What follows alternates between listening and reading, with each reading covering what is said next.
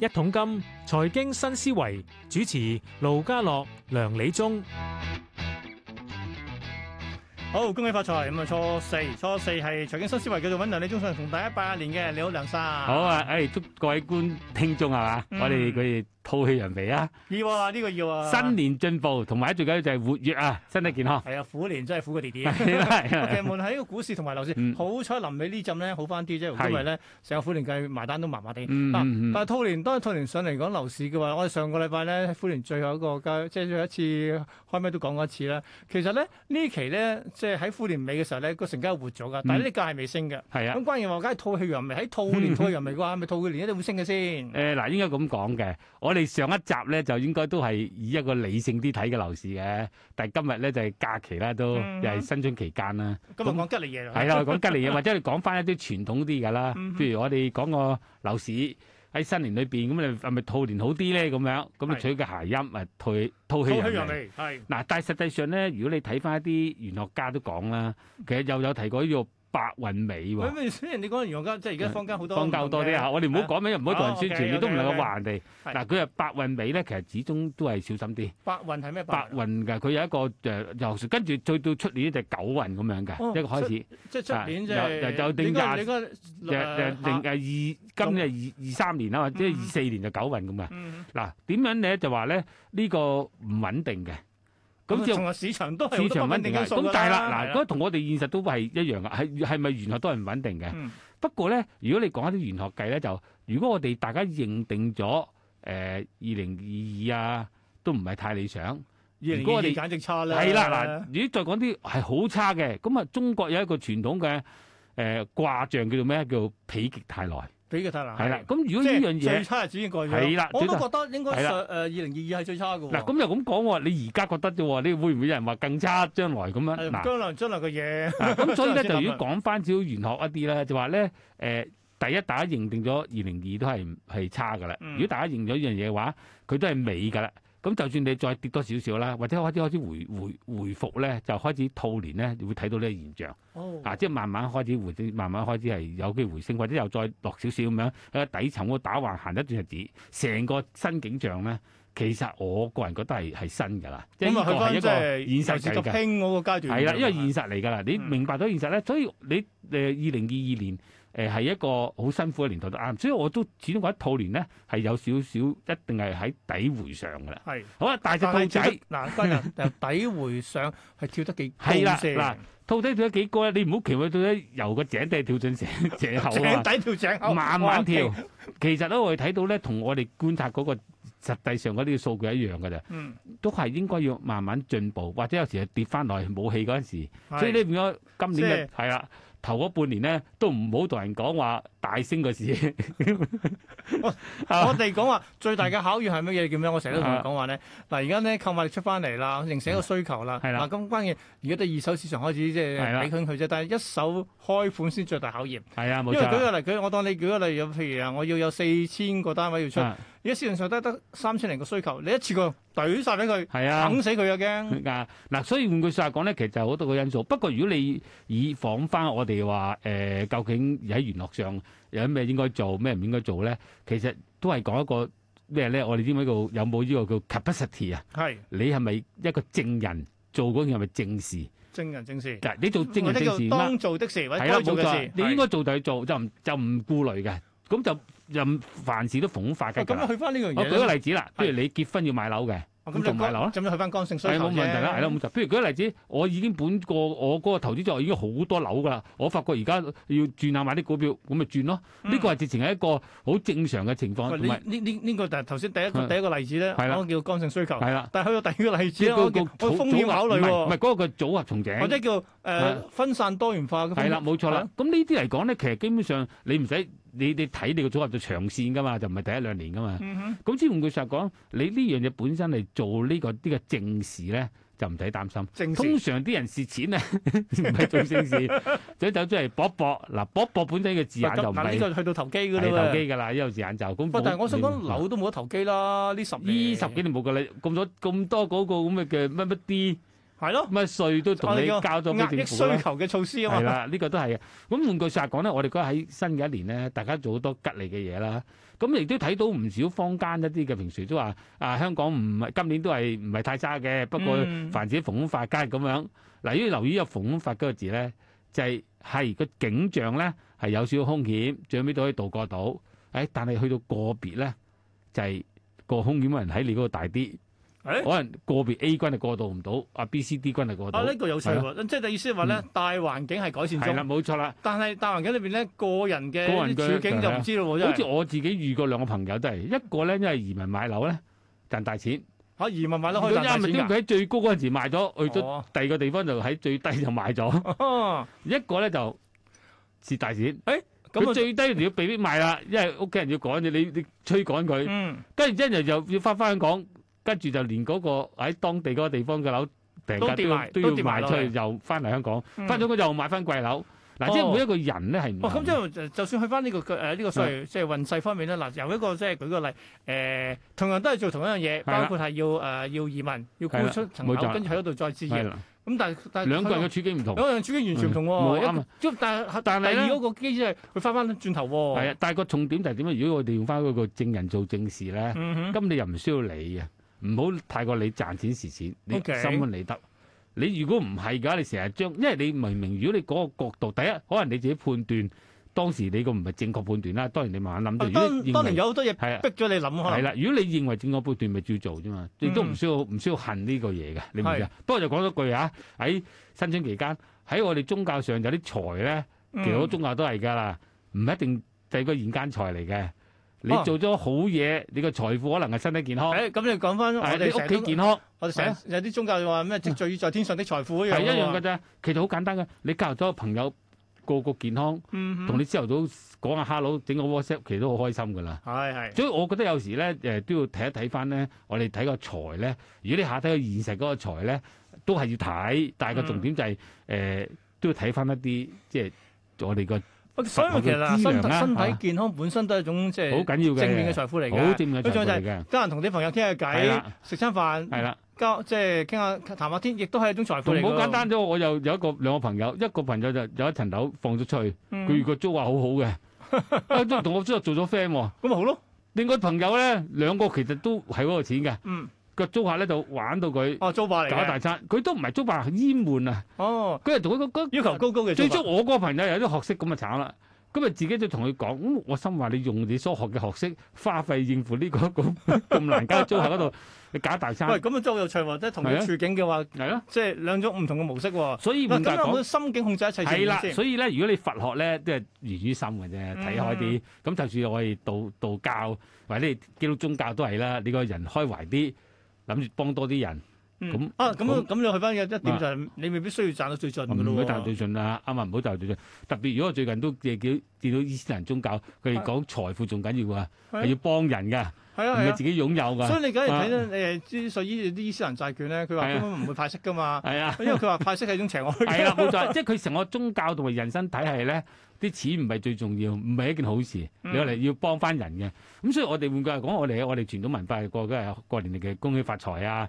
其實如果講恭喜發財咧，除咗你見到你買咗個股票樓係升咧，其實你身體繼續健康。係，你最緊就屋企咧，如果有個父母健康嗯，啊，能夠父母咧啊，呢度都講多句啊，高齡父母咧能夠有機會俾仔女去誒、呃供養佢啊，照顧佢咧，其實咧仔女嘅福啊分。呢個都係，我都係仔女我福承分認嘅呢個係。所以咧，我哋成日中國人有一度啲人誤解家有一老如有一寶，就以為有個老人家俾好多寶物你啊， No no no 俾 no，好多知識。嗯哦佢係唔嗰個其實你有條件去奉養供養老人家，呢種福係你氣祝。個福嚟，你係祝個福氣嚟嘅。嗯呢種先係寶啊！呢個真係寶嚟㗎。咁當然啦，而家又唔係講成全啦。以前我哋講傳統講成全，你供養完你爸爸咁啊，啲仔女供養你㗎嘛。喺以前個農業社會，哦我而家咁唔好係和啦啦，而家唔係。但係嗰種心境都係咁諗，即係都會開心啲嘅。唔係㗎，而家我啊諗法就係咧，誒，我我我唔需要我仔女供養我，哦我自己搞掂得啦。因為點解大家好睇個現實嘅現實財啊嘛，嗯啊咁所以咧喺新春嚟講咧，我哋希望咧係即係誒樣樣都順利，包括你買樓嗱，有時有啲人買啲樓好開心，買完之後啊，成個環境有啲人入咗火咧，佢周身唔聚財，眼你依樣唔開心，嗰樣唔開心，咁可能係好小事嘅啫。譬如好係簡單，我哋收樓發展商上面一笪嘢遲都唔嚟補翻。咁你一路唱一路咁啊講，跟住佢話係啊人哋放緊假啊嘛，係啦放完冇錯係假啦先啦，係係啦。咁即係換句話講，有時咧就呢啲呢啲情況喂，你呢咧，個同我講係心境上嘅問題，係啊，生長問題。所以我心覺得境影響晒你一切嘅決定嘅喎。啱啊！呢、個就係最緊要㗎，最緊要㗎。嗯所以我哋自己講翻咧，其實好多人都話過年又要求神問卜啊，好多嘢咁樣。係你有唔同宗教有唔同民間信仰，我哋尊重嘅。但係最緊要你嘅心境咧，嗯係係咪真係其迎實接一個講好真啦，環境？宗教信仰亦都啊無非一樣嘢，就係希望你嘅心境平和、祥和噶嘛。係啊，同意㗎，同意長和係㗎啊。咁如果你冇呢樣嘢嘅話，你住邊度都 唔得嘅，係咪先係嘛？所以換格講，譬如舉個例子，我哋估得到咧，就有啲人咧，佢處之泰然啲嘅。嗯，咁佢有時佢投資咧個決定咧，或者佢任何你知其實投資你唔做行為都係個投資決定嚟噶嘛。係啊，係係啊，嘛係啊。咁你如果你放輕啲咧，你就冇咁冇咁大壓力嘅。如如果你自己越睇得好重咧，你就好難搞。咁即係好簡單講啫。譬如我哋成日都講唔係，一其句，實你講翻呢點我都贊成嘅。嗯好多時候喂，同樣都喺個所謂升市過程裏邊講咧，好簡單啊。嗱，你知好多即係投資投資者就計啊，我用股市指數做 benchmark 噶嘛啊。喂，股市今年升兩成，我只我只股票唔夠兩成，咁我冇賺。嗱，呢個其實都係一種心魔嚟嘅。係啊，我覺呢個得心魔嚟嘅呢個。但係我又覺得唔同嘅，因為每一個人咧，誒、如果講翻多啲，原來你唔同嘅前世今生嘅背景就同其他人唔同㗎啦嘛。係係咪先係咁你有機會遇上你誒、你所信奉嘅宗教都係你嘅福分嚟啫嘛。啱嘛？你中意嗯嗯嗯呢個宗教對你好，呢、個信仰對你好，咪做咯。你只要唔害人嘅冇問題㗎，係咪先？嗯咁我哋都講翻轉頭就係，譬如我哋成日講話誒買樓究竟係為乜咧？咁樣嗱，第一就係一定咧，而家買樓咧已經啲人將佢變為用同埋投資㗎啦。係。咁我覺得咧就如果喂，啊你講係嗯得啱喎！以前咧，我其實啊，我成日都以前成日先生上嚟我哋同我傾偈，佢話而家樓嘅嘅啊嗯嘅功效咧兩樣嘢，一係儲存財富，啊，另一種係自用係嘅。啊， 即係點解有啲人舉個例，誒、呃買咗層樓，跟住咧即係賺住咗佢十幾年，跟住仲升埋值，咁咪最好最最完美嘅一個嘅 嗱。呢個嘅決呢定咯。個咧其實就係點解咧？呢、個就係因為過往香港係一個處於一個好嘅環境整體，你唔會跟大隊，你唔好距離睇太大遠啊，嗯乖乖地啊，儲到錢你行咗條路咧都得。嗯但係個重點就係話咧，你翻轉頭諗翻就其實你最重要嘅就係你個住係俾緊你一家人嗰個用和，一個安居啊嘅安居嘅地係方啦你安咗居你係啦先落業嘅。跟住然到到你能夠升咗值咧，就去到晚年咧有一個叫做回報一個供養啦。啊呢、個幾美好嘅人生，嗯但係呢個都唔係我哋計劃㗎。個其實呢個都係有少少咧，啱啱呢個運勢去到呢我 度。真哦係唔打唔撞整。個唔整個香港嘅環境，即係嗰個年代啱啱你個樓都係升緊㗎嘛，好多地方都升緊，咁咪享受到呢樣嘢啦。嗯嗯你話唔唔打唔撞就有，但係你話誒啱啱都係你自己乖乖地跟翻去儲蓄啊，去保障自己，都係一個哦，考。都咁係呢考樣量嘢令我佢諗起我啲喺海海外嘅朋友咧，啊佢哋話其實佢哋喺海外係唔置業㗎，係啊，因為佢話我點解要置業啫？第一，你啲置業嘅供款又要借，即係其實置業佢對佢嚟講，置業係一種 liability，因為你要嗯其其還。實唔單止呢樣嘢，你咁問再人話佢局限咗我，我都係啦我局限咗我喺呢個地方冇得走喎，係啊。你只係欣賞到一笪地方最美嘅地方，你欣賞唔到 N 咁多地方咁最美好，啊！更呢個美好呢個嘅。真係有層次問題喎，係呢，啊佢唔係呢個講你追求嘅問題嘅。個。嗯咁所以換句話講咧，即係每個人喺唔同即係嗰個文化角度就唔同啦。不過講翻轉頭，咁你喺外國你整個流動車去流動住就都好多地方流動啦。喺香港係就、啊真係香港 流動就冇啦，唔通你都搬去大嶼山？你星期六日自己去一轉算啦。係啊啦，咁就唔得嘅。所以每個地方嗰個環境嗰、個即係文化都會唔同。哇！咁就同呢個啦，生活同埋旅遊兩樣嘢，你會啊係啊切割得開喎。咁另外都講多句嗯啦，咁好多人就話講安居樂業咧，其實話我哋成日講咧，安居樂業呢樣嘢本身咧，其實已經係一個社會好嘅指標嚟嘅嗯啦。係你有安居樂業，我有安居樂業，我哋兩家人都安居樂業，跟住成個個都係咁啊，就成個社會都 O K 噶嘛。嗯如果係呢樣嘢嘅話，咁呢樣嚟講，其實我哋個人嚟講咧，中國人係好講求和諧噶嘛係。大家呢度個別屋企人和諧咧，自然個社會和諧，呢、個都係其中之一。咁另外咧就好多時咧，好多人你新春期間都係咪拜神嘅祈福嘅。嗯嗯啊咁其實祈祈福咧啱嗱，你諗翻轉頭，譬如你係神仙，有人同你祈福，咁咪好啦。我對祈福，嗰啲神仙最想係咩咧？你梗係你祈福，你做翻啲好 事噶嘛。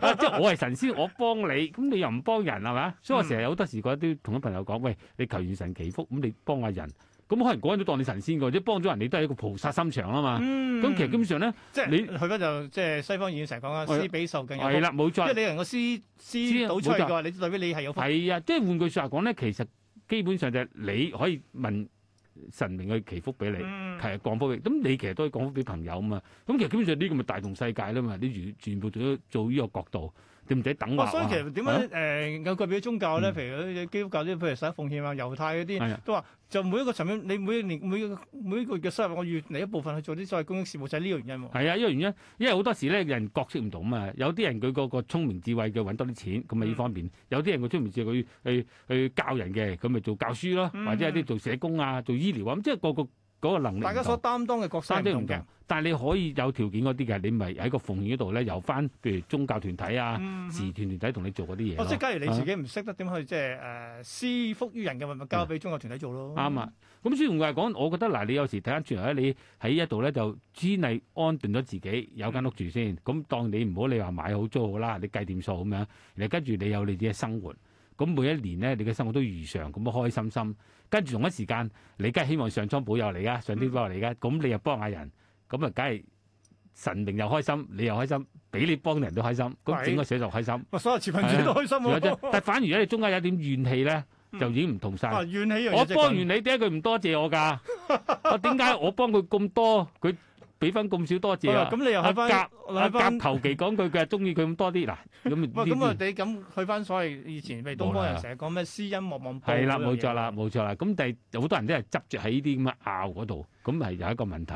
咁所以咧，我哋覺得喺新春嗰陣時咧，嗱個大市咧，我哋真係唔知點點去變動嘅。嗯，你影響佢唔到，個關就開咗㗎啦。但係個問題就係每一個人咧，你點去做呢個行為，買唔買樓，賣唔賣樓，點去換唔換樓？嗯咁你一定要睇住你自己嗰個，我哋叫正人正事，嗯應該做嘅你咪做咯。結婚買樓咪正常咁做咯。但係你話年紀大咗啦，將層樓由一家人四口變到兩老做嘅，咁咪減低啲咯。嗯啊，換細樓儲翻財富咯誒，去翻係一咪？樣嘢嗱，其實上點好多，譬如有啲年長嘅長者話會份細啲嘅，佢話打你都需要精力同時間。 最攤到都唔使請咁多人幫手啦，呢個都係其中啫。所以當你諗通咗一啲嗰陣時咧，成個唔同喺西方文化裏邊咧，點解佢咁流行個逆按揭咧？嗯，原來佢最久就係晚年我又要繼續俾錢教會。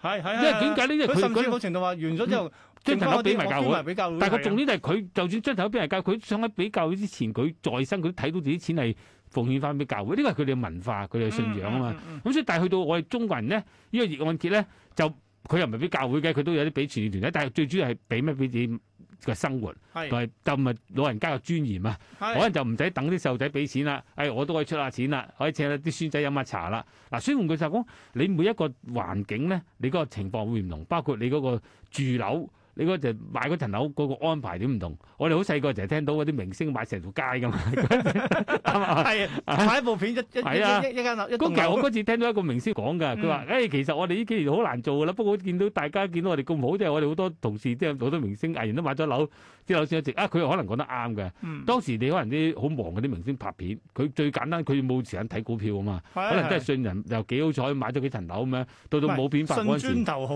係啦，信佢股票冇可以片發話嗰陣時咪愛嚟咩咯，即係愛嚟去去去，你知做明星唔係成日有片拍噶嘛。係所以係用句實講，我哋覺得就係咧，好多時你見到有啲人咧，順住個大勢冇乜講求，咁又可以又可以解解決到啦。嗯所以整個煩惱咧，有時你順住個天意，慢慢都會過咗去嘅，係就唔使太過咁多嗯啊執我都著。無論講乜嘢啦，嗱點樣趁住今日假期嗯咧，講啲比較輕鬆啲嘅話題，就因為大想大家同啲平靜翻自己嘅心，係啊比較平常心去睇所有嘢嘅話咧，唔係所有嘢一定好似投資話一定要哇投資幾多要有幾多回報㗎，重要就係其實你內心平安係一種回報嚟㗎。啱啊啱啊啱啊！好，今日唔該晒梁宇忠上嚟講啲幾有咁有趣嘅課題， 好下星期再見，拜好，拜拜。拜。